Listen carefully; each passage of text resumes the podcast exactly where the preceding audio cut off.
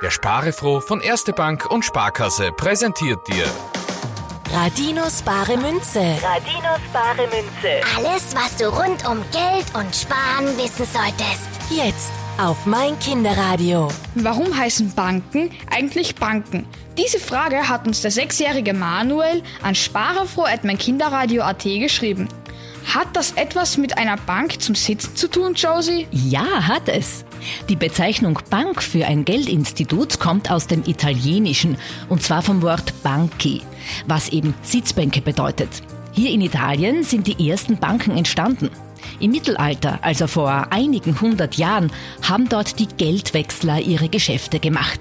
Und sie haben sich auf Bänken und Tischen mit ihren Kunden zusammengesetzt. Und warum sind daraus die Banken entstanden? In dieser Zeit sind die Kaufleute mit ihren Waren auf Reisen gegangen. Und dabei haben sie auch ihre Gold- und Silbermünzen mit dabei gehabt. Ui, ui. Und das hat dann die Räuber angelockt. Hm, Ganz genau.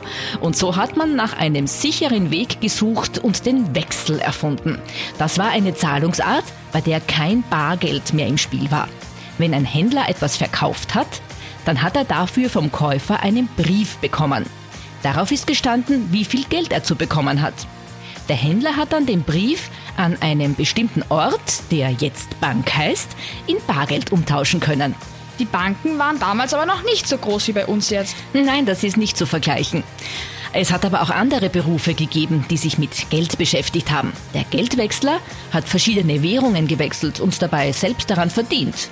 Und die Pfandleiher, die haben Geld verborgt und dann mehr zurückgefordert. Da waren natürlich auch viele Gauner dabei. Dann sind die Menschen damals wohl lieber zu einer Bank gegangen. Das ist doch der sicherste Weg. Und so haben die Banken wachsen können. Radinos bare Münze. Radinos bare Münze. wird dir präsentiert von Erste Bank und Sparkasse. Und spare froh. Mein Kinderradio.